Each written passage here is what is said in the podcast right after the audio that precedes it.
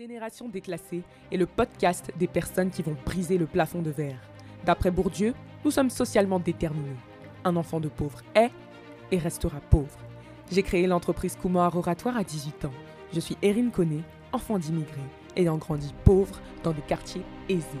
En décidant de ne pas subir ce déterminisme, j'embarque avec moi dans la génération déclassée, ces personnes qui ont décidé de ne pas faire de leurs conditions de vie une fatalité pour s'élever en parlant mindset, carrière et développement personnel. Hello, hello J'espère que vous allez superbement bien. Aujourd'hui, on se retrouve pour un nouvel épisode de podcast avec une invitée spéciale, une invitée 5 étoiles. J'ai décidé de vous introduire aujourd'hui, dans ce long podcast, parce que je sais d'avance qu'il sera très très long, Christina Tavares, qui est ma coach business, enfin, du moins qui a été ma coach business, mais qui est aujourd'hui mon mentor. Alors, j'ai décidé de lui rendre visite ce week-end, de passer quelques jours dans sa ville située dans le trou du cul du monde. pour venir lui faire un coucou. Et en fait, par la même occasion, ce serait, on s'est dit que ce serait pas mal de faire un épisode de podcast ensemble, parce que je pense que Christina, c'est quelqu'un de très intéressant et que j'aurais aimé en fait avoir du, du contenu de gens à qui on ne peut pas avoir forcément toujours accès, mais qui nous donnent des pépites et des conseils. Donc, le reflet de cette interview, il y aura tout simplement quelque chose que j'aurais aimé qu'elle me partage ou que quelqu'un d'autre me partage quand j'ai commencé mon aventure entrepreneuriale, quand j'ai commencé à être sur les réseaux.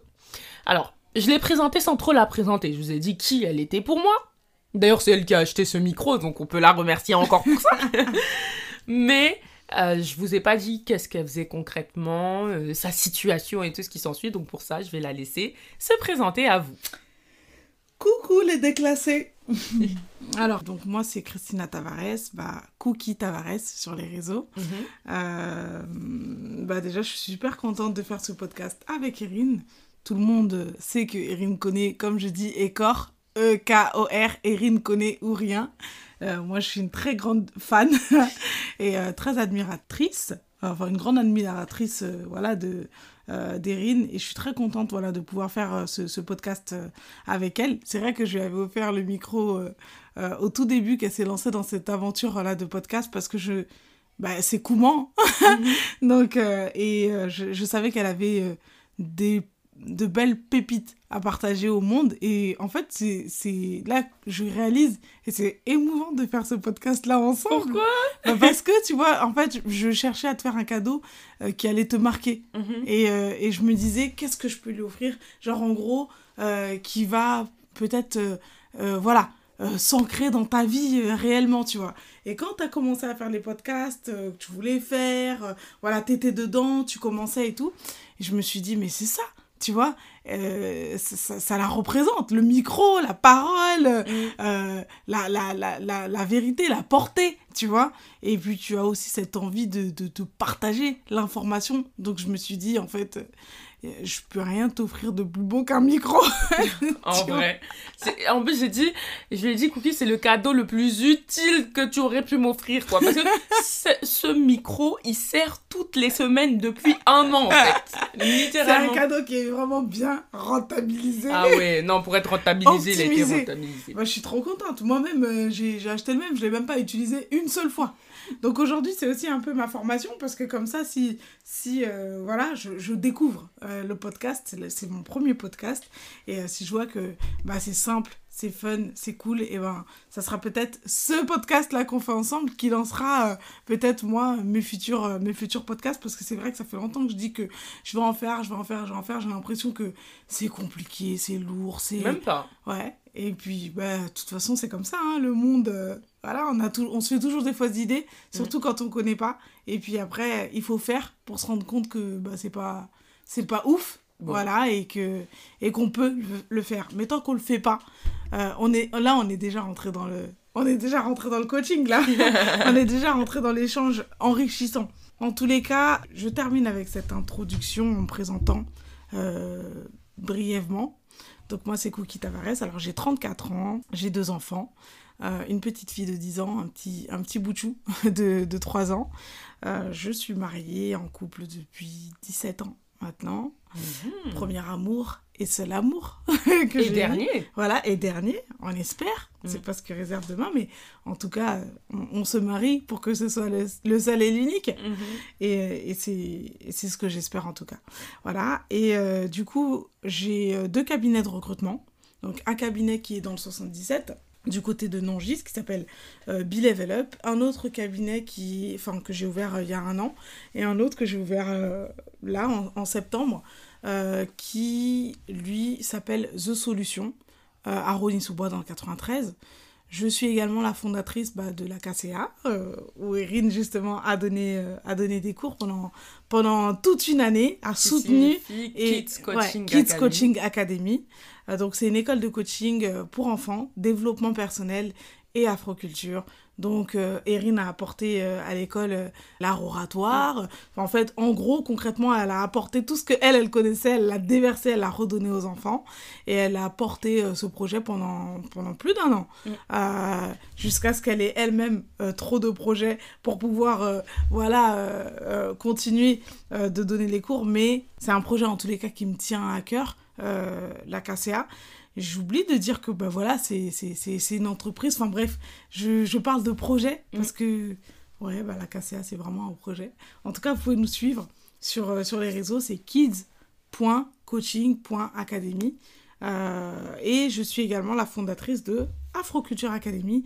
Là, c'est un programme d'afroculture, mais pour les adultes. Vous nous trouverez également sur Instagram. Je suis business mentor, euh, business coach, mindset.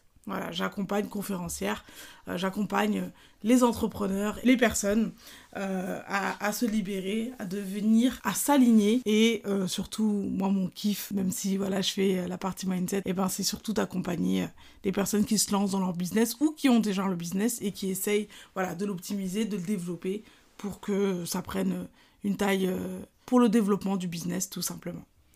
Fouki, on t'appelle souvent la coach des coachs. Ça vient d'où ça? C'est qui les bah, coachs Ouais, c'est parce qu'à un moment, je, je mettais euh, beaucoup en, en story euh, les personnes que j'avais en coaching. Mm. Parce que je faisais pas mal de coaching voilà, individuel. Et je pense que les gens étaient surpris de voir bah comment je coachais bah, beaucoup d'autres coachs mm. et c'est venu naturellement je sais même pas qui a commencé avec ça mais on disait mais tu es la coach de tel coach, tu es la coach de tel coach, tu es la, coach de tel coach. Mais en fait, toi, tu es la coach des coachs. et bah ouais, il faut dire quand même que je suis la coach des coachs parce que franchement, j'ai coaché quand même beaucoup de coachs. Et beaucoup de gens connus, euh, beaucoup de gens que mm. vous connaissez d'ailleurs. Ouais. Donc, comme quoi aussi, un bon coach, c'est quelqu'un qui se fait accompagner. Hein. T'es coach, t'as pas de coach, c'est bizarre un peu. Oui, carrément. Carrément. Bah, je pense que de toute façon, on a tous besoin une personne euh, qui, en tous les cas, euh, maîtrise un domaine ou un autre euh, plus que nous-mêmes et qui peut nous ouvrir la voie et nous accompagner justement à nous dépasser et aller, aller vers l'avant. tu peux avoir un coach en business, tu peux avoir un coach mindset, tu peux avoir un coach en nutrition, tu peux avoir un coach, je sais pas moi, en lecture. dans tellement de domaines. Voilà, dans tellement de domaines, en mathématiques, pour ta vie sociale, en amour, un coach love. Euh, en vérité, un coach, enfin pour moi, c'est quelqu'un qui va nous aider à, à, nous dépasser sur des domaines sur lesquels on a envie de se dépasser, on a envie d'avancer et on recherche une personne qui est déjà passée par là, qui a déjà été éprouvée aussi sur le, sur le chemin et qui connaît des tips qui vont nous permettre voilà, de gagner du temps et de ne pas faire certaines erreurs euh, parce que il a la maîtrise sur ces sujets-là. Et je pense que bah, le fait que j'ai coaché des coachs, ça a fait que les autres coachs sont venus aussi naturellement parce qu'ils étaient aussi en confiance.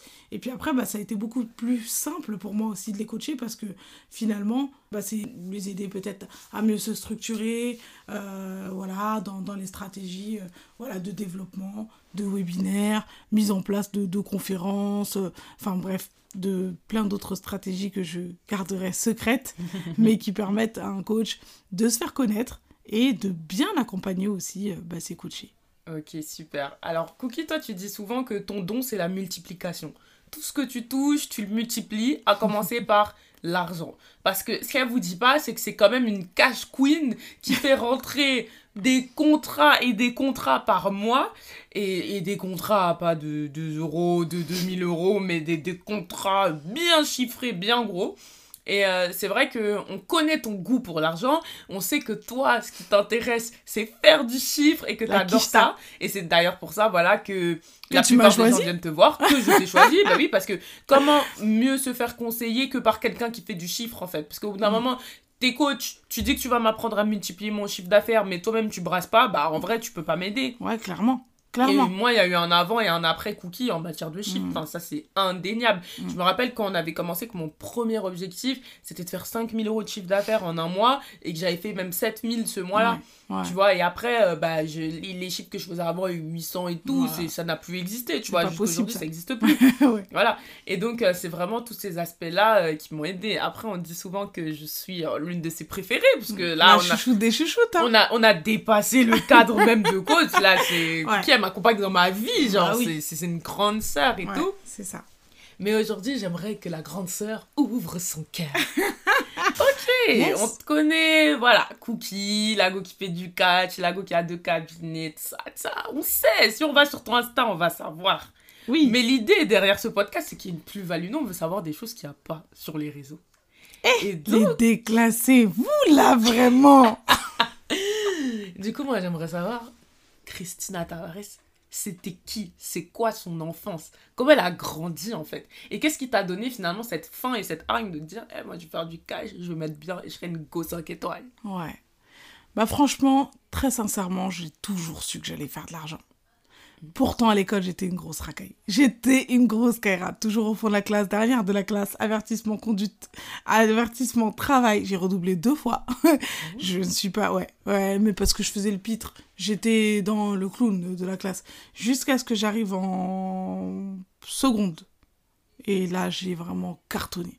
J'ai eu le bac, j'ai eu 18, euh, f 12. Ah ouais? Ouais, ouais. T'étais en quelle filière? En STG, RH. Et euh, j'étais la seule, euh, j'avais le bac, franchement, avant de. Enfin, même sans passer l'écrit, je l'aurais eu, quoi. Mhm. Euh, parce que j'avais aussi cartonné, justement, mon oral. Et c'est là que j'ai su que j'avais vraiment la tchatch et mhm. que j'allais travailler avec la boca mhm. plus tard. Mais, ouais, jusqu'à jusqu'à seconde, j'ai eu les compliments pas les félicitations, mais j'avais eu les compliments. J'avais changé mon attitude du tout au tout. En fait, la seule différence, c'est que j'avais envie. Mm. tout à coup parce que j'étais virée, que j'avais 16 ans et que l'école n'était plus obligatoire, que maman allait avoir la cave coupée si l'école ne me prenait pas.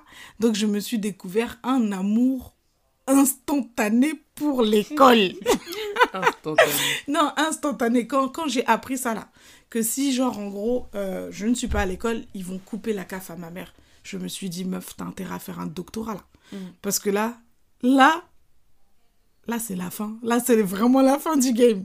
Donc euh, du coup bah, je me suis battue parce que tout, tout ce que j'avais euh, coché, tu sais, dans les fiches de vœux là, tout, et j'avais, bon après c'est des préjugés, mais j'avais mis vraiment tout, genre en gros le plus simple là où ils acceptaient tout le monde. Mhm. J'avais mis coiffure, mode, tu vois, euh, sanitaire, social, mais vraiment, couture je crois même. J'ai mis vraiment n'importe quoi. Et ils m'ont tous refusé.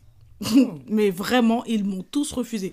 Bah, j'avais un de moyenne en maths, euh, deux de moyenne en SVT, j'ai même pas mon brevet. Je suis pas partie. Je ne suis carrément pas partie. Comment ça au brevet, au brevet? J'étais au lac des Chantraines. Hein? J'étais au lac des Chantraines avec mes copines parce que ma soeur m'avait dit ouais mais toi tu crois trop euh, ça c'est un truc de fou, ça sert à rien, on l'écrit même pas brevet sur le CV. Euh. Donc je me suis dit, ce jour-là, il faisait chaud, il faisait beau. Mes copines, elles voulaient t'es calme. Mm. On voulait aller, euh, voilà, bouger entre filles et tout. Et je me suis dit, bon, si ça sert à rien, pourquoi j'y vais en vrai mm. Donc, euh, je suis pas partie. Mais là, à ce moment-là, quand j'ai quand j'ai pris connaissance de cette, de cette menace, que si jamais j'étais plus à l'école, bah, on allait couper la CAF à ma mère.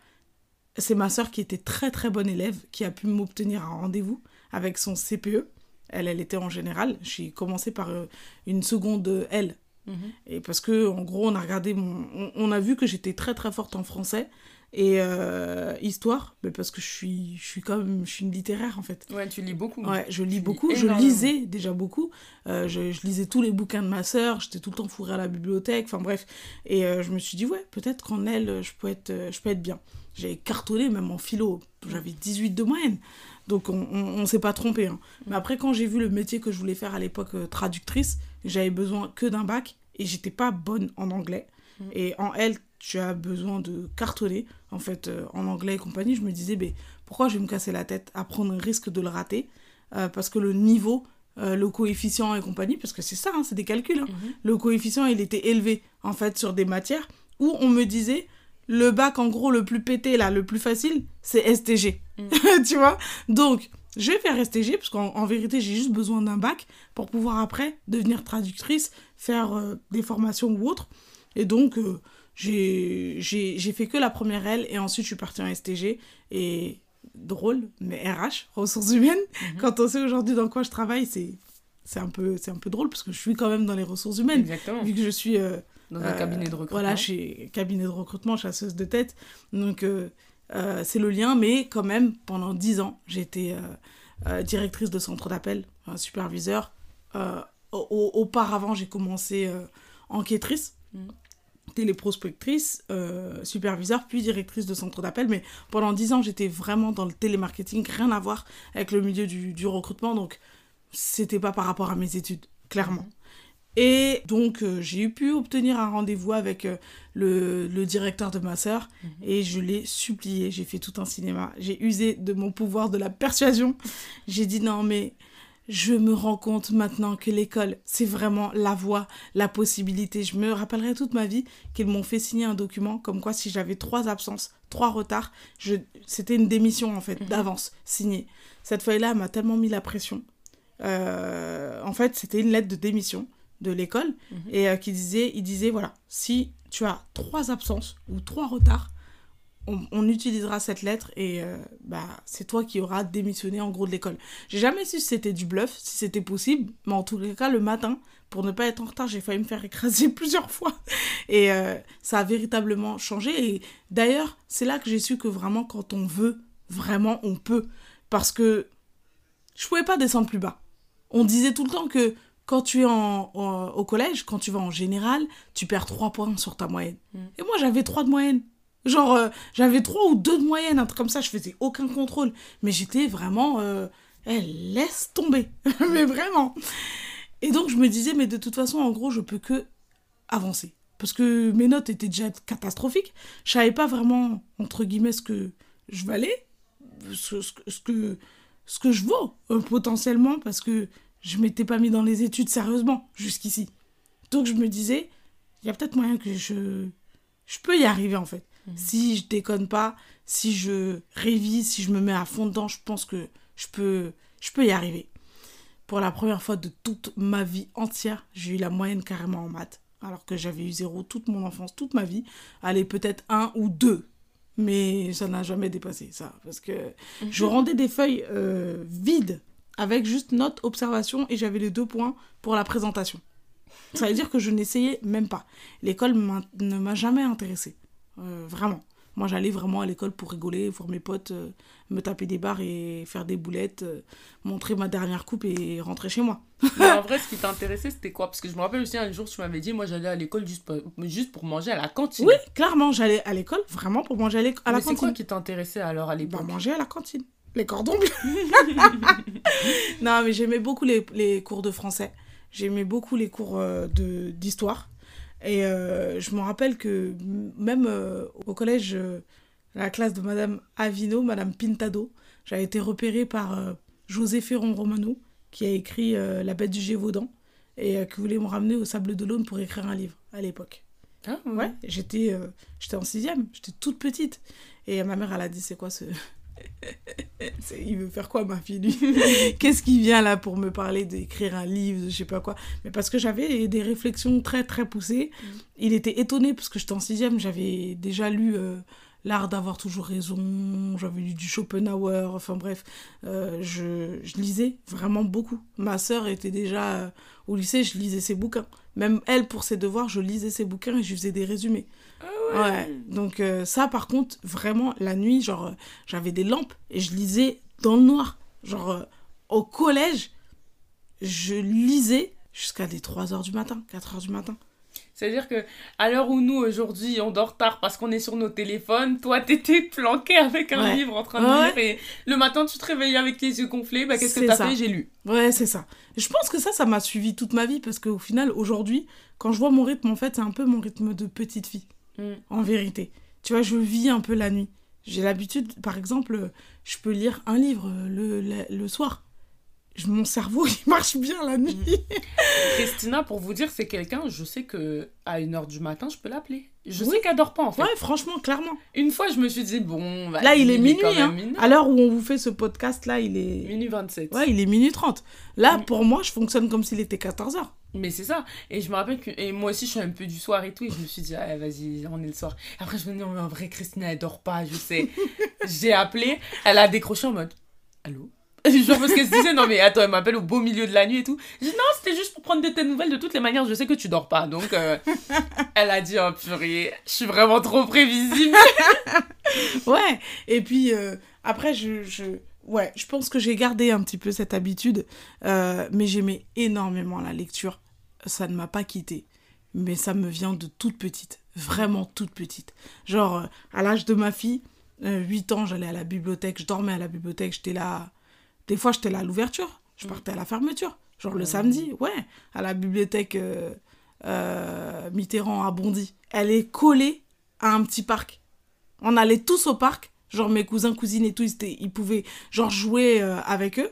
À un mm. moment, je disparaissais, moi j'étais à la, à la bibliothèque. Mm. tu vois? Et je me souviens, j'avais pris les papiers de ma mère et tout. J'étais toute petite, j'avais fait ma carte de bibliothèque, toute seule. Ah tu vois Donc, euh, je pense que, ouais, euh, tu vois, tout ce, qui est, euh, tout ce qui est littérature, philosophie, j'ai vraiment toujours été dedans. quelque chose aussi qui m'est qui revenu là il n'y a pas longtemps, je ne sais pas pourquoi, mais j'étais j'étais passionnée de France 5, France 4. bon, les, tout ce qui est le monde des animaux, ça, mhm. j'ai toujours vraiment adoré. Mais je pouvais rester des heures et des heures et des heures à regarder les hommes politiques parler. Euh, le Sénat, là. Je ne comprenais absolument rien. Mais j'étais amoureuse de leur façon de parler. Amoureuse de leur façon de s'exprimer. Pourtant, moi, j'étais une grosse racaille, tu vois. Mais euh, je me disais, c'est quoi ça? En fait, tu sais, ils sont debout, ils expriment leurs idées. Je trouvais ça beau, en fait. Ouais, je trouvais ça beau. Et je pouvais. Euh, mais j'étais petite quand même. Hein. J'étais petite, j'étais même pas. Je devais être au collège, ouais. Sixième, cinquième. Sixième, cinquième, genre tu rentres, tu manges pas à la cantine, t'es chez toi et tu regardes le Sénat. Non, mais on va où en fait? Tu vois? Et je connaissais pas les lois, tout ça, mais j'aimais cette éloquence. Mais tu dis, ouais, j'étais une grosse racaille, etc. Mais T'as grandi dans quelles conditions en fait? Non, j'étais vraiment une ragaille. Bondy et Blanqui, moi j'étais entre Bondy Sud, Bondy Nord, euh, entre Blanqui et le Carré. Euh, franchement, j'ai vraiment, vraiment, vraiment fait les 400 coups. Genre, ma mère, elle a trop souffert. C'est comme si elle avait un, un garçon. Genre garde à vue, tout ça? Ah, ouh, je garde connais. à vue, pourquoi? Le, le garde à vue de, du 93, j'étais, j'étais très connue. euh, Bondy, euh, Noisy Sec, Ronnie. Non, non, non, j'ai trop fait de garde à vue dans ma vie. Mais j'étais petite, hein. j'étais petite. Parce que mon cousin, il m'avait dit que je pouvais faire. Mon, mon cousin qui faisait des petits allers-retours en prison très souvent, m'avait dit que je pouvais faire toutes les conneries du monde, qu'il fallait que je profite, mais qu'à 18 ans, il fallait que j'arrête complètement parce que je pouvais aller en prison pour de vrai. Mm. Et je l'ai vraiment pris au mot. Donc euh, avant 18 ans, alors là, franchement, j'espère que vraiment ma fille ne va pas euh, faire ce que j'ai fait. Mm. Parce que moi, je... Mais elle ressemble même pas à ça. Non, non, non. Et je fais tout pour qu'elle ne ressemble pas à mm. ça. Moi, j'étais un garçon manqué. J'avais un Piwi 80. J'étais sur mon, ma motocross. J'ai eu 36 000 vies. Euh, je, je, faisais des descentes avec mes copines. Je raquettais les gens. Je faisais... Je rasais les gens. Je rasais les gens. Rasais cheveux? Non, non, pas raser cheveux. Ah, les volets Oui, oui, oui. Ah. Rasé. rasé.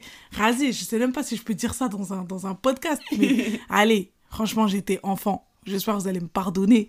mais j'ai fait vraiment des grosses bêtises. Cookie, elle a déjà demandé pardon, hein. Eh, j'ai demandé pardon, je me suis repentie. Je, devant les déclassés, là, j'avoue les péchés. Vraiment, ne me, ne me jugez pas. J'étais enfant. Quand même, j'étais vraiment euh, en plein milieu de la cité. Après tout, c'est ce que je voyais et c'est ce que je suivais. Mm. Donc euh, franchement, les... je peux pas dire que les grands autour de moi, ils me montraient ça parce qu'en vérité, moi, j'étais la plus petite, mais c'est moi qui ai embarqué les autres. Mm. Mais en fait, c'est fou parce qu'on se dit, en gros, t'as mené une vie de thug, entre J'ai vraiment mené une vie de thug. Eh, je raquettais, je, je tirais les sacs et je courais. Une fois la police, ah, une fois la police, ils m'ont coursé. Je me suis cachée en dessous d'un camion. Mais non. et, et, en fait, quand on se dit qu'aujourd'hui, tu as une vie posée, tu es mariée, tu as tes enfants, tu as deux cabinets, tu brasses des sous, tu es riche. Non, parce que disons-nous les choses clairement, tu fais partie des 1% de la population française. Hum? D'accord, moi-même ça m'étonne. T'es proprio, t'as acheté la maison de ta maman, t'es propriétaire de tes bureaux.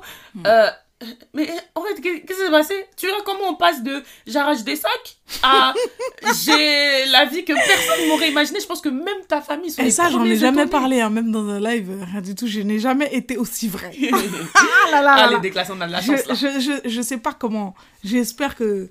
Je sais pas. Je sais pas comment ça, va être pris. je sais pas. Bon, après tout, euh, voilà. Hein. C'est la vérité, c'est mon histoire. C'est mon histoire. J'aurais dû être rappeuse parce que ça aurait pas été trop choquant, mais je suis femme d'affaires. Mais en tous les cas, par rapport à toutes ces, toutes ces casseroles-là, c'est pour ça que je sais que je ne serai pas dans la politique. Euh... Voilà. Bah, temps, c'est pas. Il y a ah, beaucoup de choses qui peuvent sortir. Ah, non, non, non, non. Il y, a, il y a trop de choses. Il y a trop de choses. Non, mais en fait, à quel moment tu as eu le déclic de dire, eh, vas-y, on arrête tout ça, maintenant, maintenant on se pose, on se marie, on fait ses enfants, on gère son business et on, gagne sa vie honnêtement et on arrête de se retrouver dans des trucs comme ça, en fait. Hmm.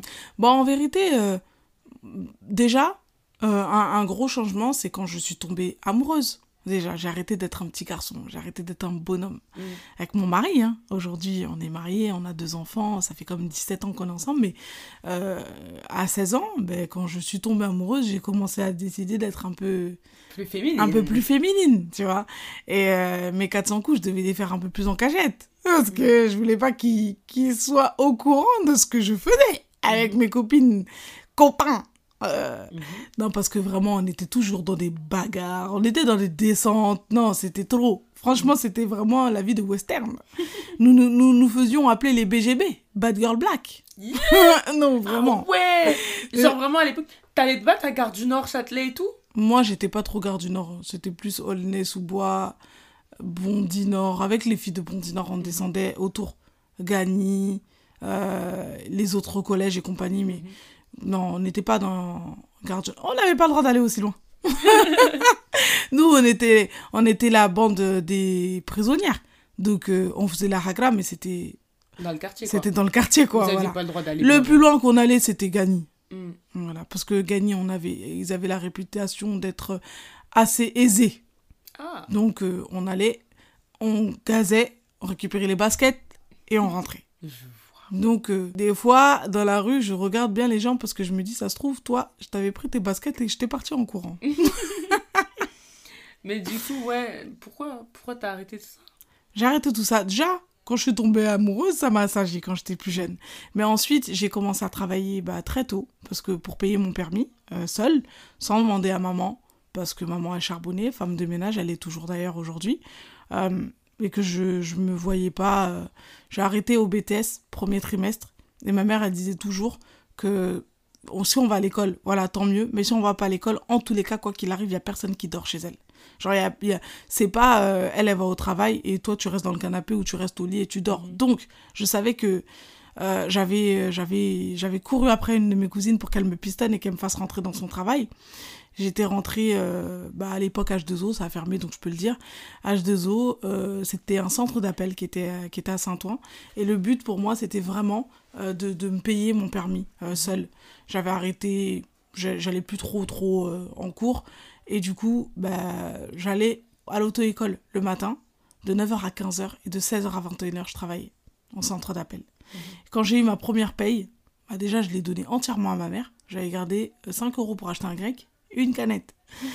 et euh, j'étais étonnée en fait de voir à quel point je pouvais gagner de l'argent déjà vite, mm. en travaillant déjà. Je tiens aussi de mes parents, gros gros gros bosseurs, mon père, ma mère. Donc, euh, Ton père lui faisait quoi? Ouf, euh, chef de chantier, maçon, voilà, il, il, il, était à son compte, même s'il n'était pas déclaré. Mais il était en tout cas à son compte. Il disait tout le temps, je travaille pas à compte. Ça veut dire, je travaille à mon compte. Mais oui, parce que ce que je vous ai pas dit, c'est que Christina, elle est capverdienne, donc elle parle portugais. Voilà, créole euh, portugais.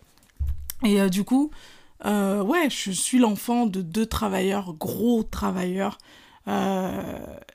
Et là, quand j'ai vu que je pouvais vraiment gagner ma vie facilement, je fais des heures de travail, je gagne.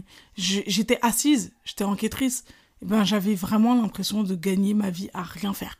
Mm. Parce que j'aimais bien parler déjà.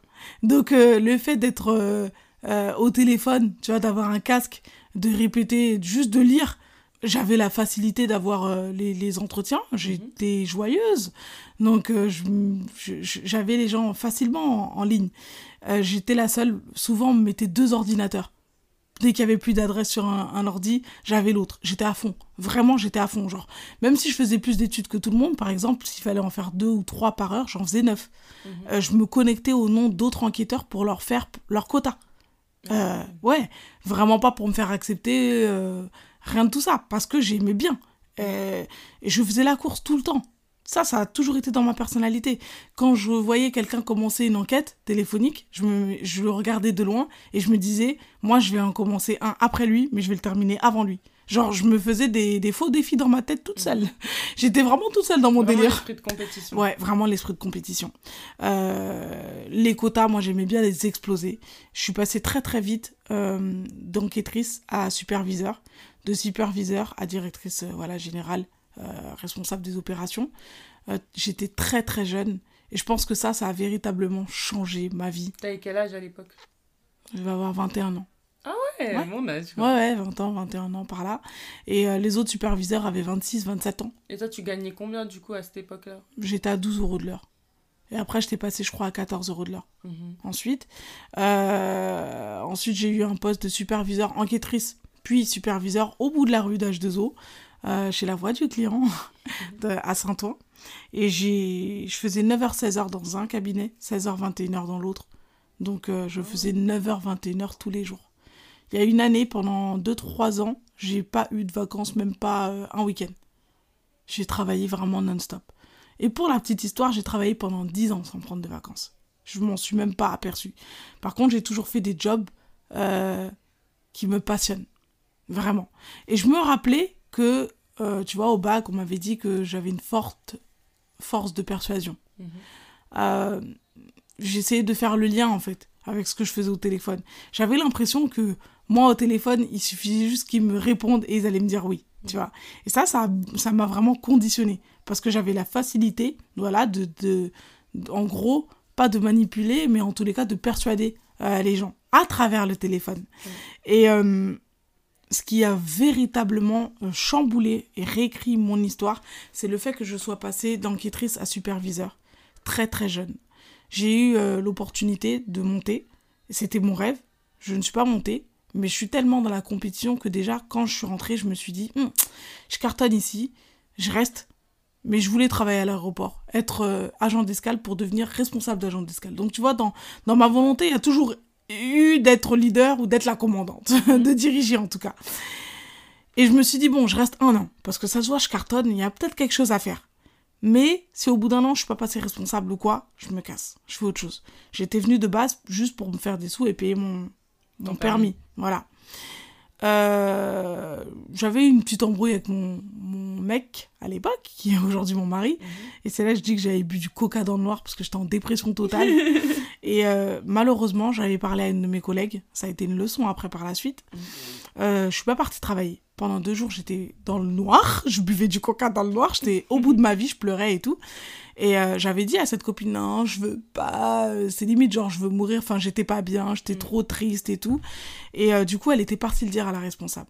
Et la responsable avait dit, je voulais la faire passer superviseur, mais du coup, en fait, elle est trop jeune, elle est pas mature, elle est pas prête. Parce que si elle a un problème avec son mec, elle vient pas deux jours, euh, et pourtant, ça faisait un moment que j'étais là. J'avais toujours été exemplaire. Et la fille, elle avait réussi par euh, juste par cette petite expérience, parce qu'elle-même voulait monter. Mhm. Ouais, bah, elle, a, elle a réussi euh, à jeter le discrédit sur la personne que j'étais. J'en ai voulu, je lui ai jamais rien dit. Je l'ai su très vite, d'ailleurs, qu'elle était partie euh, le dire. Mais franchement, j'ai pris sur moi. Je l'ai pris comme une leçon et j'ai pris j'ai pris 5 ans dans la gueule. je me suis dit je vais lui montrer que je suis mature ça m'a conditionné dans mon couple, dans le sens où même si ça n'allait pas, je faisais semblant que ça allait. Même si j'avais des embrouilles avec mon mec, je ne le disais plus, mm. ni à mes collègues, ni à mes copines, je gardais ça pour moi. Mm. J'ai, euh, bah du coup, très vite, j'ai su qu'il fallait pas que je mélange ma vie personnelle euh, et le travail. Mm. Et que personne n'avait besoin de savoir, en fait, les difficultés que j'avais, que je traversais, ou... Voilà, c'était pas la place. Et qu'on pouvait en plus s'en servir contre moi. Et j'ai décidé, enfin, à ce moment-là, je pense que j'ai appris à contrôler mes émotions. Parce que, hé, on avait 20 ans, 21 ans, mon mec, il faisait des trucs de ouf à cette époque. tu vois, je me, il, me faisait en voir de toutes les couleurs, vraiment. Mhm. Mais j'avais réussi à garder ça euh, dans mon cœur. Et euh, être efficace dans mon travail. Et en gros, si je devais pleurer, si je devais être pas bien, eh ben, c'était à la porte du travail, après le travail, quand je suis toute seule. Mhm. Certainement pas à côté de qui que ce soit. Euh, et, ça, ça m'a vraiment servi toute ma vie. Mm. Mais vraiment toute ma vie. Ensuite, j'ai fait le choix, puisque elle avait reproché et elle doutait, ma responsable, euh, du fait que bah, j'étais trop jeune. Euh, les autres superviseurs avaient toutes 25, 27 ans, tu vois. Mm-hmm. Donc, j'ai mis une stratégie en place. C'est là que j'ai vu que j'étais forte pour mettre des stratégies. J'ai toujours... pourtant, je manque de patience, mais dans les stratégies, j'ai toujours été patiente. Mm-hmm. Et euh, je me suis dit déjà, si c'est pour moi, ça va se représenter. Tu vois, je vais pas être jalouse, même si j'étais jalouse un peu des autres qui, qui avaient réussi, mais je me disais que ça viendra aussi pour moi. Je suis excellente, je suis la meilleure et je vais continuer d'être la meilleure. Maintenant, si elle pense que je ne suis pas prête, eh ben je vais lui montrer que je suis prête.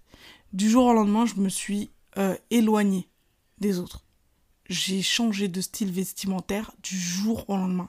J'étais dans des hauts Hello Kitty, euh, mhm. j'étais dans du fluorescent, euh, j'allais tout le temps acheter mes hauts H&M. Tu sais, les, à un moment, c'était la mode des hauts colorés avec des schtroumpfs, avec des Mickey, euh, mhm. tu vois. J'avais... Baby Milo. Ouais, ben oui, mais carrément ça même. J'avais des Air Max, tu vois, de toutes les couleurs, des Jordan et compagnie. J'ai vraiment tout abandonné pour des blazers, pour un style femme, euh, j'ai changé ma façon de parler. J'ai décidé de prendre de la hauteur et de la distance, en fait, avec mes collègues. Et je me suis dit, je vais lui montrer que je suis pas, je suis plus une petite gamine, je suis pas une petite gamine, et je vais faire en sorte qu'elle oublie ce, cette petite histoire qu'il y a eu. Limite, vous allez même pas savoir que j'ai quelqu'un dans en fait, ma vie. En fait, fait un rebranding. Ouais, j'ai fait un rebranding dans la vraie vie, quoi. Mm. Vraiment. Et ça m'a vraiment servi parce que après, euh, pas longtemps après, je suis passée superviseur. Et d'ailleurs, je suis même passée après directrice à la place de la directrice. On adore. Voilà. Et donc, euh, ça m'a conditionnée parce que, avec cette expérience, et c'est pour ça que je dis qu'à H2O, je dois tout à cette petite expérience de quand j'étais étudiante. D'ailleurs, c'est pas une petite expérience parce que je suis quand même restée 10 ans, tu vois. Ah oui. Je suis restée 10 ans. J'ai fait 10 ans de télémarketing. Euh, je dois tout à cette expérience parce que c'est là que j'ai appris euh, à avoir une, une, très très bonne élocution, tu vois, mhm. euh, à, avoir tout l'éthique euh, dans la parole, à ce que bah, quand, quand je discute, eh ben, ce soit fluide, tu vois, aller droit au but, à communiquer aussi des expressions, des émotions à travers le téléphone, tu mhm. vois, être souriante au téléphone, c'est là que j'ai appris que le sourire, il s'entendait, tu vois. Et ça, ça m'a suivi, ça m'a, ça m'a suivi, ça m'a aidé dans ma vie de commercial après, tu vois. Et quand j'ai atterri dans le, dans le milieu euh, vraiment du recrutement, chasseur de tête, euh, l'intérim, le recrutement et compagnie. Moi, à l'époque, dans le télémarketing, je faisais entre, entre 300 et 1000 appels par jour. Mm. Et j'étais ravie de les faire. Je les faisais vraiment facilement, tu vois. Alors quand je suis arrivée en cabinet et qu'on m'a dit, ici, on est des machines, on ne rigole pas, euh, tu dois faire à peu près 60 appels par jour, je pense que c'est pour ça que j'ai excellé. tu vois? C'est pour ça que je dois tout. Je dois vraiment tout à cette expérience de télé téléprospectrice là où, je suis allée juste pour payer mon permis. Mm. Mais en fait, je savais pas que j'allais avoir le permis pour la vie, tu vois. Ah bah pour le coup. Ouais, parce que ça m'a vraiment aidé. Parce que en gros, euh, là où moi mes collègues euh, visaient à appeler 60 entreprises, moi je visais à en appeler 300. Ah oui, je croyais même que tu allais me dire 100, mais non, non, toi t'es es allé dans 300. Mais ça veut pas dire que j'en appelais 300, mais en gros, je me disais, si c'est ça là qui va faire les résultats, je venais d'arriver et j'ai demandé automatiquement un casque. J'étais la seule. Parce qu'ils étaient tous au combiné. Ils m'ont dit Ouais, pourquoi il y a rien J'ai dit Parce que je veux pas perdre de mon temps euh, à, même flexir le, bras là. Mhm. Je veux que ce soit automatique, tac, tac, tac, tac. Je veux gagner du temps parce que je suis vraiment pas venue pour rigoler. Je suis venue pour abattre l'ennemi. je suis venue pour faire du contact, du contact, du contact. Quand on m'a expliqué qu'ici, j'allais gagner par rapport à mes résultats, qu'en face de moi, il y avait une go qui faisait des 5000 euros de salaire. Je connaissais pas ça, moi. Mm. Et je me suis dit, toi, toi, t'es pas une fille du groupe. T'es en face de moi. On mange ensemble à midi. Genre, t'existes. Mm. Quoi? Si toi, tu fais 5000, je vais faire 10 000. Le maximum que j'ai fait en salaire, quand j'étais euh, salarié, c'était 11 000 euros. Et je suis persuadée, la normale que je faisais, c'était 9 000. 9 000, 10 000, 11 000. Par mois. Ouais, par mois. Et je suis persuadée que c'est parce que cette collègue fait 5 000 euros comme quoi l'univers te donne vraiment ce que tu lui demandes. Mhm. Parce que si elle faisait 10 000, j'en aurais fait 20 000. Mais en vérité, je visais juste à faire le double de ce qu'elle faisait. Mhm. C'est une limite que je me suis fixée aussi. Parce que j'étais en face d'elle et je me disais, mais attends, mais elle est reine, elle est pétée, elle est éclatée au sol. elle fait 5 000 balles. Mais moi, je vais faire le double d'elle. Mais je vais, ça veue dire que moi, je vais gagner 10 000 euros en fait. Mhm. Tu vois? Et, et, je pense que quand, et c'est pour ça que c'est très dangereux de croire qu'on est arrivé. Là, là, je lâche une pépite, vraiment. Tu vois? J'entends l'oreille. Dis-nous tout. Quand tu penses que t'es arrivé, t'arrêtes de faire des efforts. Mm. Tu vois? Finalement, quand je suis arrivée à ces 10 000 euros-là, est-ce que j'ai cherché dans ma stratégie à faire plus À faire plus Je suis pas sûre. Mm. Tu vois ce que je veux dire? Je pense pas. Mm. Parce que je pense que je pensais être arrivée au summum de ce que je pouvais faire. Mais parce que inconsciemment, c'est ce que je visais déjà. Mm. Tu vois?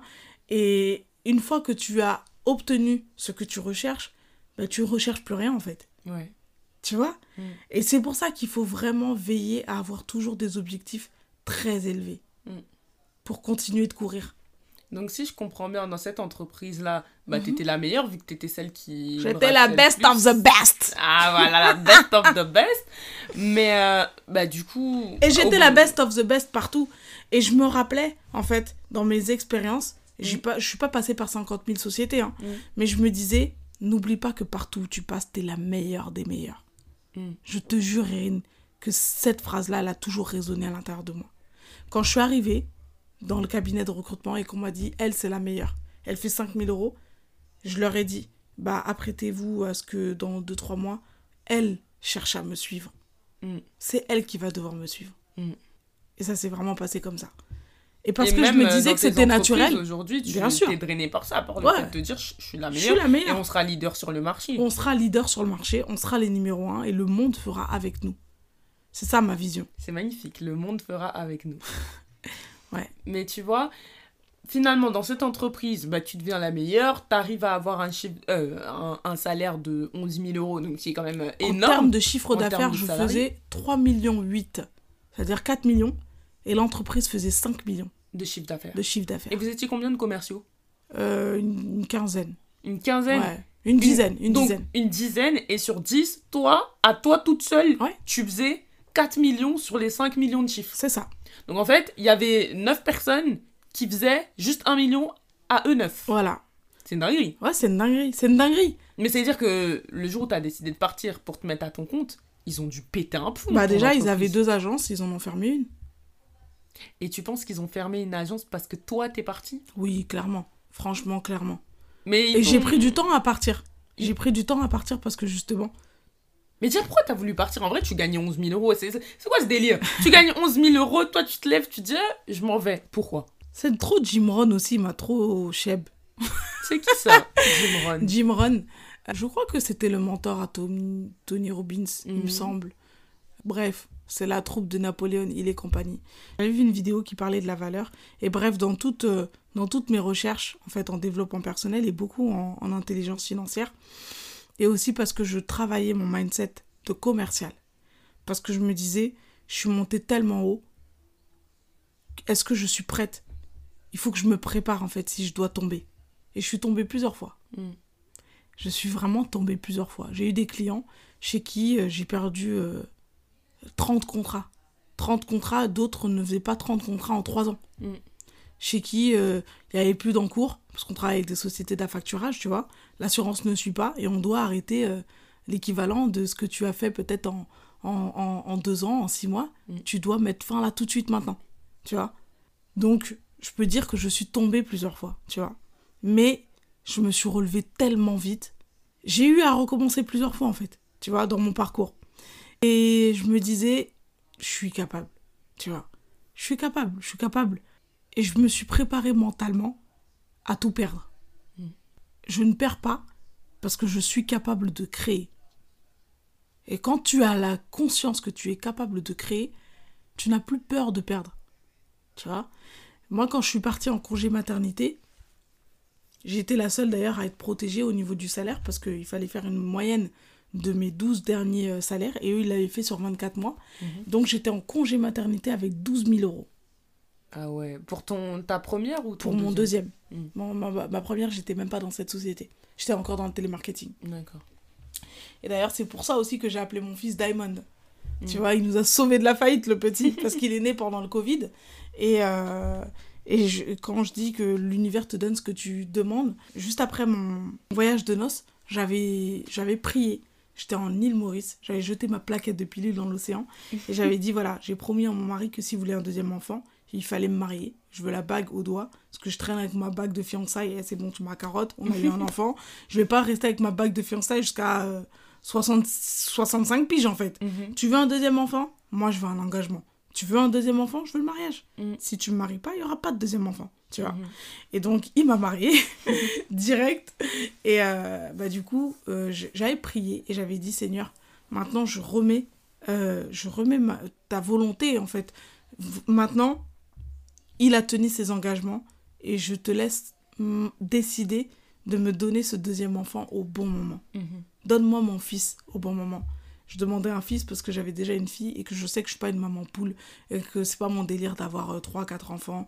Il faut savoir qui tu es pour euh, mhm. vivre une vie qui te ressemble, une vie qui te satisfait. bah, franchement, pour moi, je ferme la boutique. Mhm. Je ne serais, pas, je serais pas contre euh, un petit troisième, mhm. mais il faudrait d'abord que, que certaines phases de ma vie soient entre guillemets bouclées. Tu vois, c'est le petit. Déjà, le troisième, c'est bon pour les impôts. Et tu sais, les gens, ils vont te prendre au mot. Hein. Après, ils vont commencer à dire Elle fait des enfants pour l'État. Mais ils ont qu'à dire, c'est pas eux qui payent mes impôts. tu vois Et puis toi, t'en as payé des vrais, des impôts. et j'en ai hein. payé des vrais, des Avec 12 000 euros de salaire, tu ouais, c'est clair. Une année, j'ai payé 30 000 euros d'impôts. 20 000 euros qui ont été déduits à la source et 15 000 que j'ai payé et c'est comme ça que j'ai atterri aux Maldives mm. pour ma dépression par rapport aux impôts. Ouais, en euh, fait, Cookie, elle devait de l'argent à l'État, sauf qu'elle avait utilisé ses impôts. Elle se dit, euh, je vais aller aux Maldives. Et puis là-bas, pendant mes vacances, je verrai comment je fais pour payer les dizaines de milliers d'euros au fisc. c'est ça. Bah ouais, ils m'ont envoyé euh, en gros euh, l'impôt sur le revenu, 15 000 balles. Tu sais, les gens, euh, quand, ils sont, quand ils ont des problèmes comme ça, tu fais tout sauf partir en vacances. Mais tu pars pas en vacances quand tu sais que tu dois 15 000 balles à l'État. Ouais, ouais. Mais pourquoi tu pars? Parce que déjà, toutes les lectures que j'avais apprises m'apprenaient à partir à contre-courant. Mm. Tu vois ce que je veux dire? M'apprenait que tout ce qui. On, dirait que tu dois aller à gauche, et bien parce qu'on dirait que tu dois aller à gauche, tu dois aller à droite. Mm. Voir ce qui se passe à droite. Tu vois Donc, euh, j'avais pris l'habitude finalement, entre guillemets, d'être un peu une rebelle de la vie. Tu vois Parce que tout le monde doit être abattu, bah moi je vais sourire. Parce que tout le monde va être en PLS pour ça, eh ben moi, je vais réussir. Mm. Ok, 15 000 euros, comment on va faire pour les payer? Franchement, j'ai vu flou. J'avais cet argent-là. Mm. Et je me suis dit, mais quand même, je vais leur donner tout là, tu vois Et je repars à zéro, quoi. Mm. Non. Qu'est-ce que je vais faire? Eh ben, tu sais quoi? C'est moi qui ai été créatrice de cet argent-là. C'est moi qui mérite de bouffer cet argent-là d'abord, avant eux. Donc, je me casse sur le champ. J'avais même pas de vacances. Ils m'ont dit, le travail, tu veux qu'on te fasse quoi une avant J'ai dit non, je pars. Tu pars où? Je vais aux Maldives. Euh, alors qu'ils se demandaient comment, comment j'allais apprendre, comment j'allais prendre la nouvelle, parce qu'ils ont reçu une saisie aussi pour les impôts, genre de 15 000 euros. J'ai dit, bon, moi, je me casse. Mais t'as pas de vacances, je me casse en congé sans solde, en fait. Tu vois, j'ai toujours rêvé de liberté. Mm. Tu vois ce que je veux dire? Et je suis partie et je me suis dit, on y va. J'ai besoin de recharger les batteries. Je mérite une dépression 5 étoiles, en dessous des cocotiers. Et je me rappelle, j'étais euh, aux Maldives, franchement, avec mon mari, ma fille. On faisait chin-chin. Tout le monde demandait à mon mari s'il n'était pas footballeur, parce qu'on était les seuls Renois là. tu sais, on était les seuls blacks du, du complexe, mhm. voilà, du palace et tout. Et je me disais, rappelle-toi à quel point c'est toi qui contrôles ta vie. Mm. Tu vois, en fait, je vivais pour ce moment. Tu sais, genre en gros, quand je voyais ma fille en train de courir à la plage, là aux Maldives, à, à 13 heures d'avion euh, d'ici de Paris, que je savais qu'on que la vie m'avait mis sous pression avec euh, cette, cette facture-là qui me jugeait coupable et qui me disait, en gros, serre la ceinture, tu vas plus vivre pendant quelques mois. Mm. Et ben moi, je disais, non. Moi, je vais vivre. Moi, je vais bien vivre même, tu vois. Mm. Et je me disais, de toute façon, quoi qu'il arrive, si j'utilise cet argent, quand eux-mêmes, là, ils vont venir le chercher, il sera pas là. tu vois Donc, autant en faire quelque chose là maintenant. Mm. Et si je suis consciente d'être créatrice de valeur, parce que j'ai déjà fait, je suis capable de le refaire. Donc, je vais kiffer ma life et quand je vais revenir, je vais créer ce que je dois créer pour pouvoir rembourser ça. Mm. Et c'est ce que j'ai fait. Et ça a été une très bonne leçon parce que je me suis rappelé à quel point euh, je suis décisionnaire sur ma vie, décisionnaire sur mes émotions, et à quel point je suis pilote finalement de, ce que je vis et de ce que je laisse euh, venir à moi en fait, tu vois? Euh, je, pense, je pense à la maman célibataire qui reçoit une facture et qui se dit je suis foutue. je pense même pas à la maman célibataire, au jeune couple qui reçoit une facture d'EDF et qui ne sait pas comment elle va faire pour faire face à cette facture. Mm. Je pense à, à l'impôt euh, la taxe foncière qui arrive, que tu n'as pas prévu, et qui te demande 1700, 1800 euros, et que ben, c'est un salaire. Que pas, en fait. Voilà, que tu n'as pas. Et eh ben, je pense à toutes ces personnes qui voient un papier et qui se disent, mais comment je vais faire? En fait, tu es capable de faire. Tu pourras toujours faire. Et de se rappeler que c'est une écriture sur un papier. Oui, c'est vrai, ça a du pouvoir sur notre vie, mais ça a le pouvoir que nous, on va accorder. Mm. Tu vois? Toujours se confronter au pire de ce qui peut arriver. C'est quoi le pire au final? Tu vois? Le pire, je l'accepte. Si j'ai accepté le pire, qu'est-ce qui peut me faire peur? Franchement. Tu vois ce que je veux dire? Franchement, euh, tu crois quoi? Qu'on va me prendre ma baraque, qu'on va me saisir ma maison, euh, qu'on va me mettre dehors? Mais ils vont attendre en fait. ils vont juste attendre, tu vois Et peut-être qu'ils vont me saisir, et puis bon, euh, ça prendra deux mois, trois mois, et puis voilà, et après, on passera à autre chose. Je me rappelle tellement de, de plein de, de, de nouvelles qui sont venues pour m'abattre dans ma vie et qui ne m'ont pas abattu. Tu vois ce que je veux dire? Mhm. Et je, je, me dis, euh, encore une tentative. encore une tentative de me faire croire que c'est fini. Encore une tentative de me faire croire que la vie est trop dure. Ouais, c'est vrai, la vie est trop dure. Mais moi, je suis trop forte. tu vois Du coup, ça ne vaut rien. Ouais, du coup, ça ne vaut rien. Et je demande pas à ce que ce soit plus facile. Je demande à être plus forte. Tu vois? Je demande à être plus forte parce que je sais que tant que je serai vivante, j'aurai encore des épreuves. J'en aurai tout le temps. On en aura tout le temps vous qui nous écoutez là tout de suite là, vous aurez des épreuves. Là, si aujourd'hui vous vous sentez dans la merde au pied du mur, sachez que c'est pas la dernière fois, ça sera pas la dernière fois et que ça vous arrivera encore et que vous, vous allez même être encore plus dans la merde que ce que vous n'êtes là déjà. Mm. C'est comme ça. On arrive. Ça forge, ça forge, exactement. Et eh ben, il faudra pas vous rappeler, enfin, il faudra pas oublier que vous avez déjà été dans la merde en fait, profondément, tu vois. Et que vous vous en êtes sorti. Et que vous vous en êtes sorti. Ça paraît bête comme ça, mais c'est tellement vrai. Tu vois, au final, on a déjà été éprouvé. Enfin bref, euh, en tout cas, j'allais au travail, j'ai écouté une vidéo et je me suis euh, conscientisée sur le fait que la valeur, c'est la valeur que tu crées et non pas la valeur à laquelle on te paye. Pour répondre à ta question, qu'est-ce qui fait que tu as voulu euh, démissionner avec 11 000 euros de salaire? Et cette phrase, elle a résonné chez moi comme un, un, vrai coup de tonnerre euh, au milieu du, du, du, d'un coin paradisiaque parce que vraiment, je comptais vraiment pas bouger. Je comptais vraiment crever là-bas, mhm. rester là-bas toute ma vie. Vraiment, véritablement. Mais ce jour-là, quand j'ai entendu que la valeur, c'est la valeur que je crée et non pas la valeur que, que l'on me fait croire que je vaux, eh ben, je me suis dit, mais meuf, c'est trop nul, 11 000 euros. Tu crées 4 millions. Mm. Tu t'es dit, en fait, moi, je fais rentrer 4 millions de chiffres et on me donne 11 000 euros et moi, je suis contente avec Ouais, grave, je fais pitié. je me suis dit, mais je fais tiep, en fait. Et les 4 millions, tu peux les faire pour toi, en fait. Voilà. Ça, c'est la question qui est venue même après.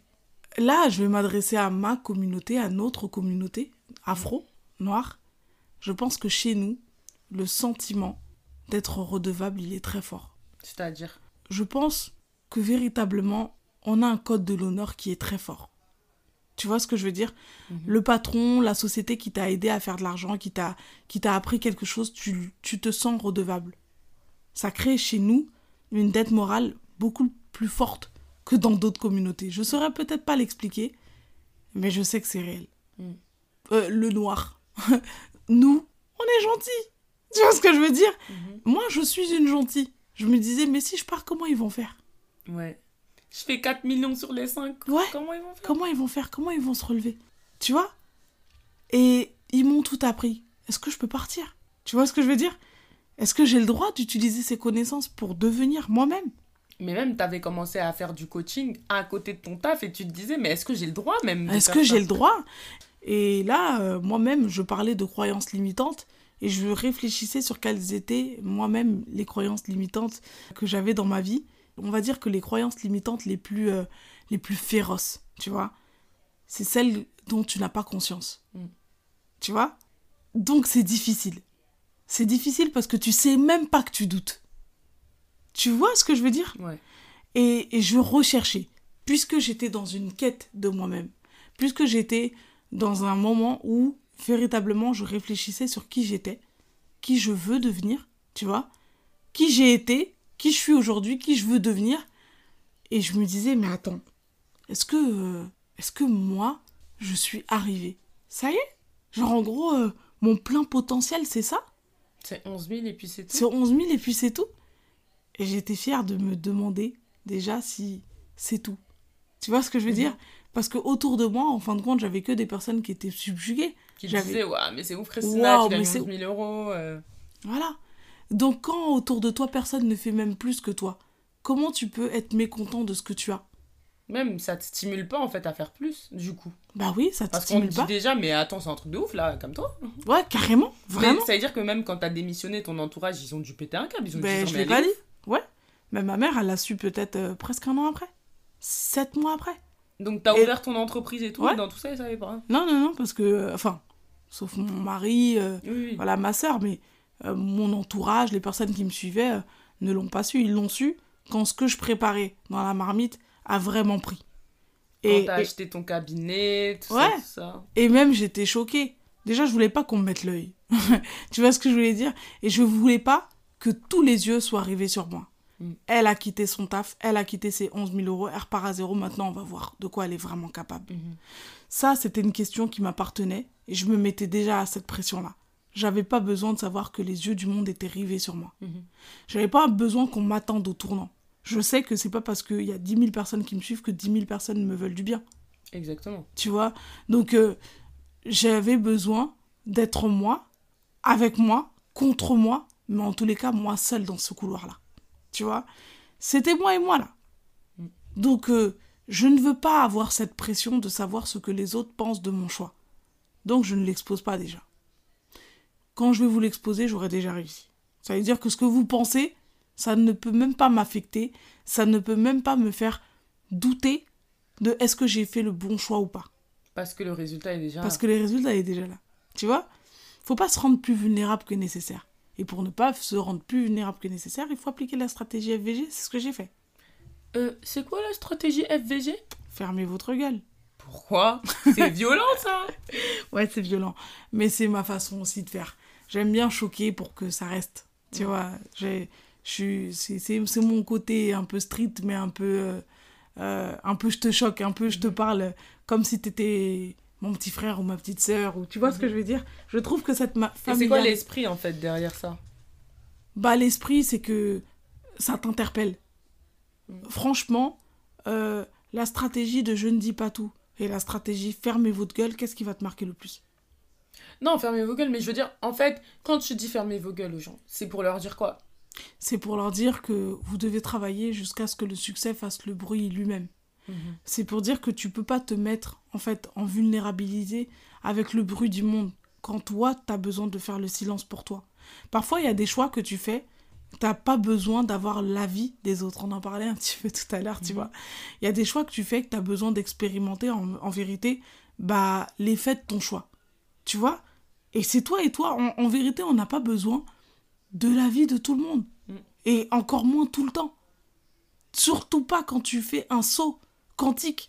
Quand tu brûles ton bateau là, quand tu brûles ta zone de confort, et encore pire quand le monde entier ne comprendra pas ton choix. Mm. Je sais déjà que vous allez douter. Je sais déjà que vous allez me prendre pour une folle. Je sais déjà que vous allez, vous n'allez pas comprendre mon choix. Donc j'ai pas besoin de vous demander ce que vous en pensez. J'ai besoin de prendre mon risque moi seul. Tu vois ce que je veux dire? Mm. J'ai besoin d'aller au bout et moi, ma croyance que j'ai à ce moment-là, quand j'ai fait euh, ce choix-là, c'est que 11 000 euros, c'est rien du tout. 11 000 euros, mais je suis capable de faire le million. Je suis capable de faire des millions. Mm. Puisque tu l'as déjà fait de toutes les manières. Voilà. Pour quelqu'un d'autre, mais cette fois-ci, c'est pour toi. Cette fois-ci, ça sera pour moi. Et j'avais en, tête cette phrase aussi qui résonnait à l'intérieur de moi qui me disait Ce que tu as déjà fait, tu peux le refaire. Mm-hmm. Et j'étais vraiment contente parce que je m'étais j'avais perdu beaucoup de contrats, souvent. Mm. Ça m'avait juste euh, développé une capacité à regagner des contrats très très vite. Voilà. Et donc du coup, je savais que je pouvais démarrer de zéro et avec rien et, et tout créer vite. En fait, cette certitude-là, je l'avais. Donc j'avais pas vraiment l'impression de démarrer à zéro. Mm-hmm. Par contre, je savais qu'il fallait pas que je sois dans le confort. C'est pour ça que j'ai préféré démissionner que de réfléchir et de négocier à une rupture conventionnelle, patati je pense que avec euh, l'ambition que j'avais et mon tempérament, il ne fallait pas que j'ai de parachute. Mm. Si j'avais eu le chômage, j'aurais pris mon temps. Ouais. Et moi, je me demandais, parce que tu vois, ici, on est dans le podcast de la génération déclassée. Notre leitmotiv, c'est briser le plafond de verre. C'est-à-dire, c'est de la Hesse au million d'ess. Enfin, ça veut rien dire ce que j'ai dit, mais dollar, dollar, dollar. On se comprend. Voilà. Et finalement, en fait, toi, est-ce que tu te reconnais dans ce concept de déclassé là? Ou est-ce que pas du tout? Finalement, ok, on voit que tu as eu des gros résultats, on voit que, bon, au départ, c'était pas l'avenir qu'on te projetait et tout, mais quel genre de déclassé es-tu? Tu vois, c'est. C'est-à-dire, en fait, c'est quel niaque qui t'a animé pour te dire que, hé, moi, je vais tout péter, en fait? Genre, c'est quoi? C'est Ça a été quoi ton feu, en fait? Ton feu bah, Mon feu, c'était de me dire que de toute façon, quoi qu'il arrive, j'ai pas vraiment de choix. Pourquoi? Parce que bah, je grandis dans un monde où on me dit euh, si t'as pas de diplôme, bah t'auras pas de bête de taf, tu mm. t'auras pas de bête de salaire. Euh, c'est quoi ton coefficient? C'est quoi Tu vois ce que je veux dire? Tel diplôme, au bout de tant d'années, tu auras tel salaire. Et moi, franchement, c'est pas que j'ai toujours été une tricheuse, mais en tous les cas, j'ai jamais voulu prendre les chemins euh, traditionnels. Mm. Et j'ai toujours eu à l'intérieur de moi, ça, ça s'explique pas vraiment, mais j'ai toujours eu à l'intérieur de moi la conviction que je peux arriver là où je veux arriver parce que je veux y arriver. Mm. Tu vois ce que je veux dire? Et que même si j'avais pas de bonnes notes ou autre, mais que j'avais des capacités oufissimes. Déjà de par mon propre parcours. Tu vois? Quand je vois qu'on me disait euh, entre la générale, entre la troisième et la générale, quand tu passes au lycée, hein, tu perds 3 points sur ta moyenne. Et que moi, j'étais passé de 3 de moyenne à 10 ou 11, 12, tu vois? Euh, que j'avais été refusée partout, mais parce que je voulais continuer, j'ai été acceptée. Que j'ai eu finalement après mon bac avec 18, euh, coef 12, donc limite euh, sans passer l'écrit, je l'avais déjà. Que pendant 3-4 années après, j'étais convoquée dans mon école à Jean Renoir et que je, je, je préparais les autres euh, à, ce, à, ce, à cette épreuve du, bac. bac. tu vois je, j'étais vraiment jeune. Mm. Euh, je préparais aussi les commerciaux, l'entreprise euh, Booster, tu vois, à devenir de très très bons euh, commerciaux parce que on trouvait que j'avais euh, la niaque, que j'avais la tchatch. Mm. Mais ça, c'est ce qu'on me disait. Et j'avais retrouvé aussi un, un, livret de primaire où il y avait écrit Christina a une force de persuasion incroyable. Ah ouais? Ouais. Et j'aimerais trop euh, retrouver ce, cette fiche de liaison, enfin bref, ce carnet. Non, c'était pas un carnet, c'était, tu sais, le bilan là. Mhm. le bulletin. Le bulletin. Je crois que j'avais que des trucs naze, naze, broc. et il y avait un prof qui avait écrit Christina a une force de persuasion incroyable. Euh, tu vois, peut-être que si je retrouve ce, ce, euh, ce bulletin aujourd'hui, mhm. je découvrirais qu'il a écrit autre chose. Mm. Tu vois? Et d'autres éléments peut-être. Mm. Mais en tous les cas, cette phrase-là, je sais qu'elle a été écrite comme ça. Parce que j'ai cherché à savoir ce que ça voulait dire réellement. Une force de persuasion. Et c'est devenu une réalité pour moi. Bah, je me suis rappelé tout le temps que j'avais une force de persuasion incroyable. J'en ai fait mon métier. Je suis devenue une commerciale d'élite. Et je me rappelais derrière mon téléphone que moi, j'ai une force de persuasion incroyable. C'est ouf hein, comment la, la, phrase d'un prof peut tout changer. En plus, euh, on te connaît aujourd'hui ouais, pour la partie commerciale, mais aussi tu es une excellente négociatrice. Oui. Enfin, tu négocies des contrats à, à 5 chiffres. Non, non, même plus. Même plus, ouais. Ouais, mais, je, euh, négocie des contrats euh, nationaux, des, des, très très gros contrats. Tu et clairement, Christina, c'est la personne que tu appelles quand tu veux négocier un contrat, quoi. Oui, oui. Vous voyez oui, oui, aujourd'hui, euh, je, suis mentor, je suis fière de cette partie-là. Tu vois, j'ai mes mentorés, par exemple, qui, euh, qui ont des, gros rendez-vous, où ils vont négocier des positions, euh, des contrats, où ils vont vouloir closer, et ils vont m'appeler juste avant leur rendez-vous, par mhm. exemple, tu vois, ou un jour avant, pour, on va dire, préparer, mhm. préparer le coup, tu vois. Mhm. Et, et c'est là, quand je leur explique, ou quand je vois déjà, en gros, les difficultés qui peuvent se présenter pendant le rendez-vous, que je me rends compte que je maîtrise. Ouais. Tu vois, et même dans mes entreprises aujourd'hui, je suis le dernier étage. Tu vois? C'est-à-dire? C'est-à-dire que bah, j'ai une quinzaine de consultants quand même, mhm. tu vois? Une, dizaine de consultants. Et euh, ils négocient, ça passe au responsable d'agence, tu vois? Mhm. Et si vraiment ça ne passe pas, c'est là que moi je rentre dans la négociation. Ouais. Tu vois? Euh, mais on sait que là, ça va passer. Mhm. Dans tous les cas. Tu vois, là, ça va passer. Mais ça ne devrait pas arriver jusqu'à moi. Ouais. Mais si je négocie, c'est que soit c'est un contrat qui est trop gros, mm. euh, soit on joue vraiment très très gros, soit la, la négociation est très difficile, le client il est buté, il veut rien entendre. Mhm. Mais parce que on arrive à moi où je suis persuadée d'avoir une force et un pouvoir de persuasion.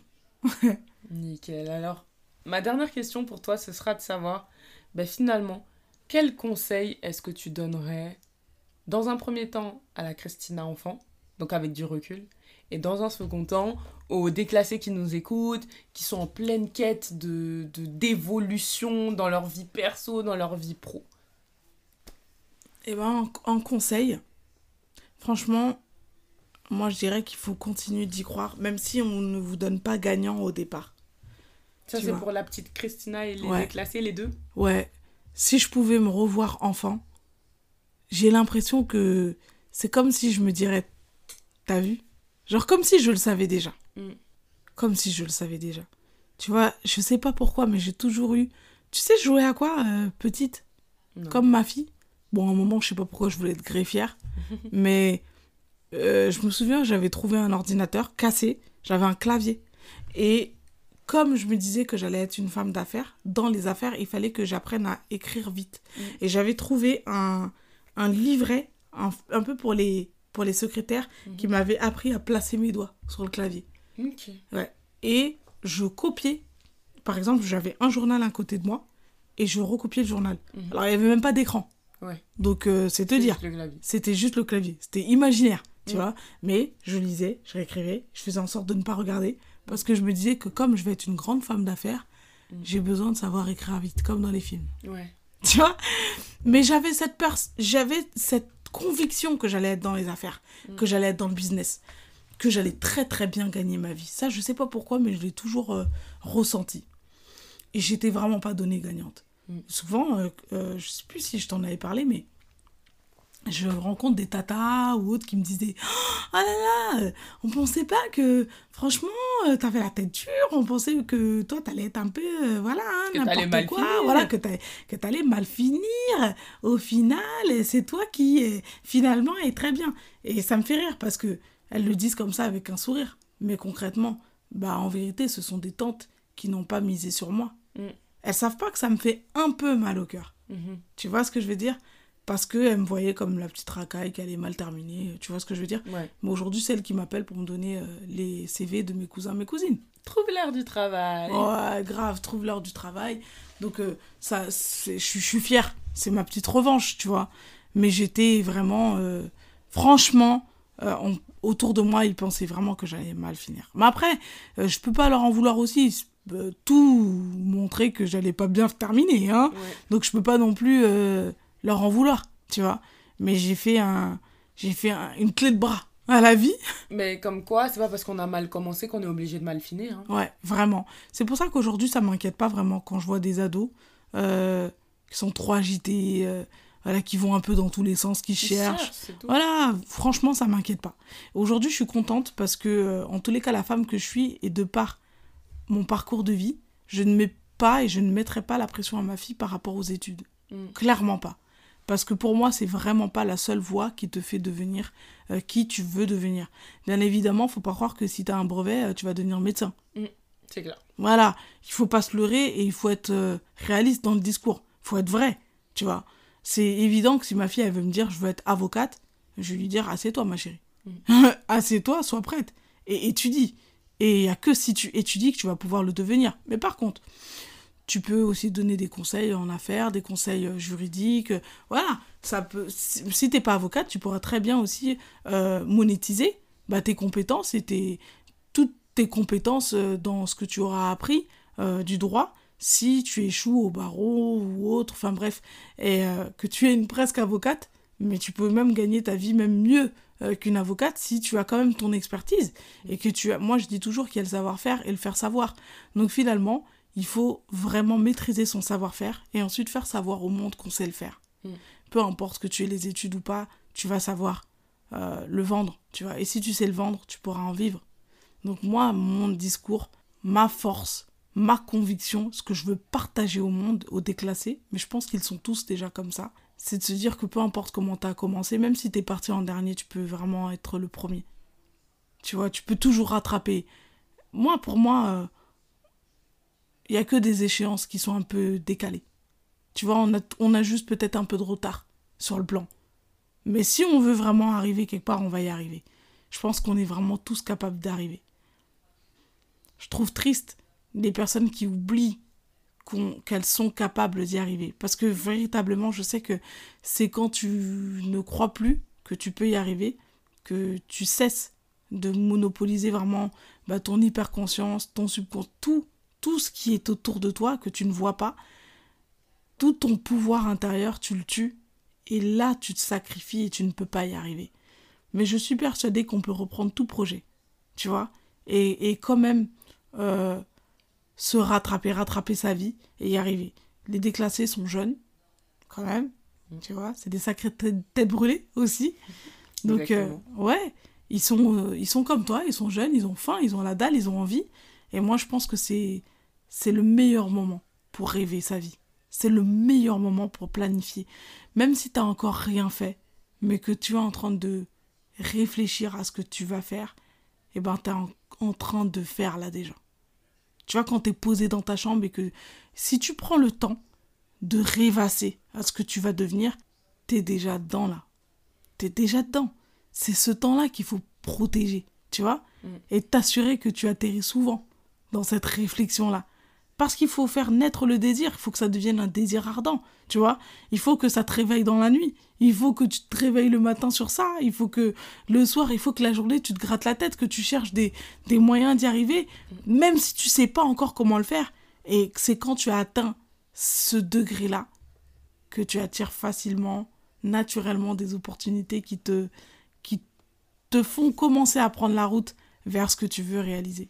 D'ailleurs, pour finir, petite anecdote que Christina ne nous a pas racontée, mais ce qu'elle dit c'est totalement vrai parce que ton bureau, tu, tu l'as manifesté, tu le voulais tellement, tu t'es assise devant alors qu'il t'appartenait même pas en te disant ce local-là, ce sera mon bureau. Et en fait, finalement, dans ta vie, c'est un peu ce que tu as fait pour toutes les grandes choses que tu as accomplies.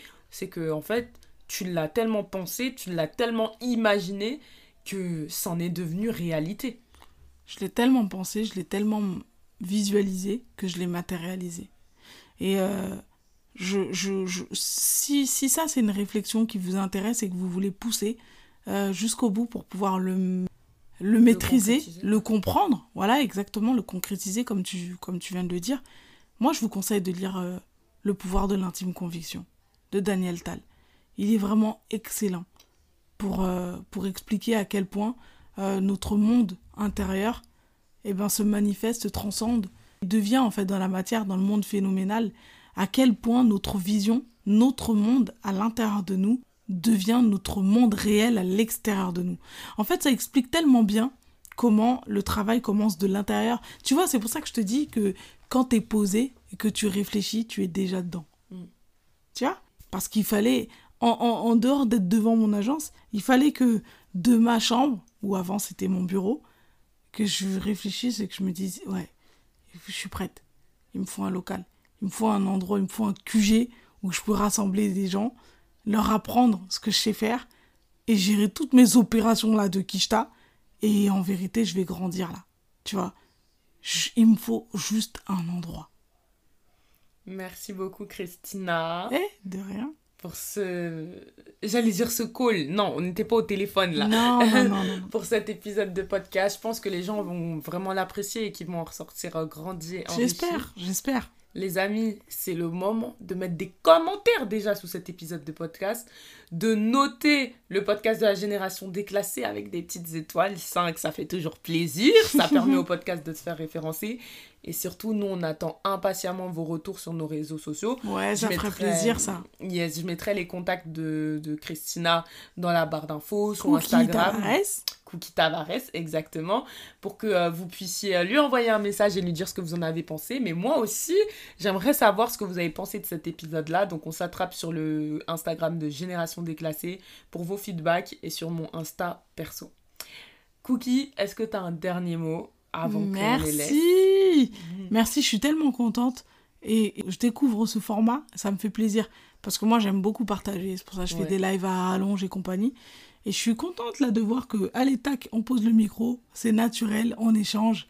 Et ça reste. Discussion. Exactement. Discussion. C'est génial. En plus, t'as vu, on n'a pas besoin d'être apprêté et tout. non, c'est trop bien. On fait ça en J'ai mon foulard, tranquille. Même sous la couette, on peut le faire, tu vois. Dans tous les cas, les gens ils peuvent pas savoir dans quelles circonstances ouais, Ouais, ouais, non, c'est trop fun, c'est trop bien. et, euh, et, je suis contente. Je pense que les déclassés, vous avez créé quelque chose de mauvais là. yes, on est là pour braquer la vie, comme on le dit. Merci, merci aux déclassés qui auront suivi ce podcast jusqu'au bout. Euh, et en plus, euh, ça me fait plaisir de, de, de commencer mon expérience podcast avec les déclassés, avec vous, avec toi, Irine surtout. Mm. Bah parce que voilà, c'est une communauté aussi qui est engagée. Euh, je sais qu'ils vont pas hésiter à faire des retours euh, sur ta page, voilà, nous dire ce qu'ils en ont pensé, c'est important. Mm. C'est je, je, je, suis contente parce que vraiment quand j'échange, quand je parle, j'ai des étoiles plein les yeux en fait. Grave, ça se C'est ouais. Et je me dis quand j'atteins ce niveau-là, ça peut que se ressentir de l'autre côté. Exactement. Ouais. Et eh ben... Croyez en vous. Nous, on croit en vous. Of course. Ouais. Nous, on croit en vous. Moi, je crois en tout le monde. de Cookie, c'est vraiment la personne qui donne de la force à tout le monde. Et cette force-là, on vous la propage un maximum. De mon côté, je vous embrasse. Et je vous retrouve lundi prochain à la même heure, 7h, pour un nouvel épisode de podcast. Bye bye Bye bye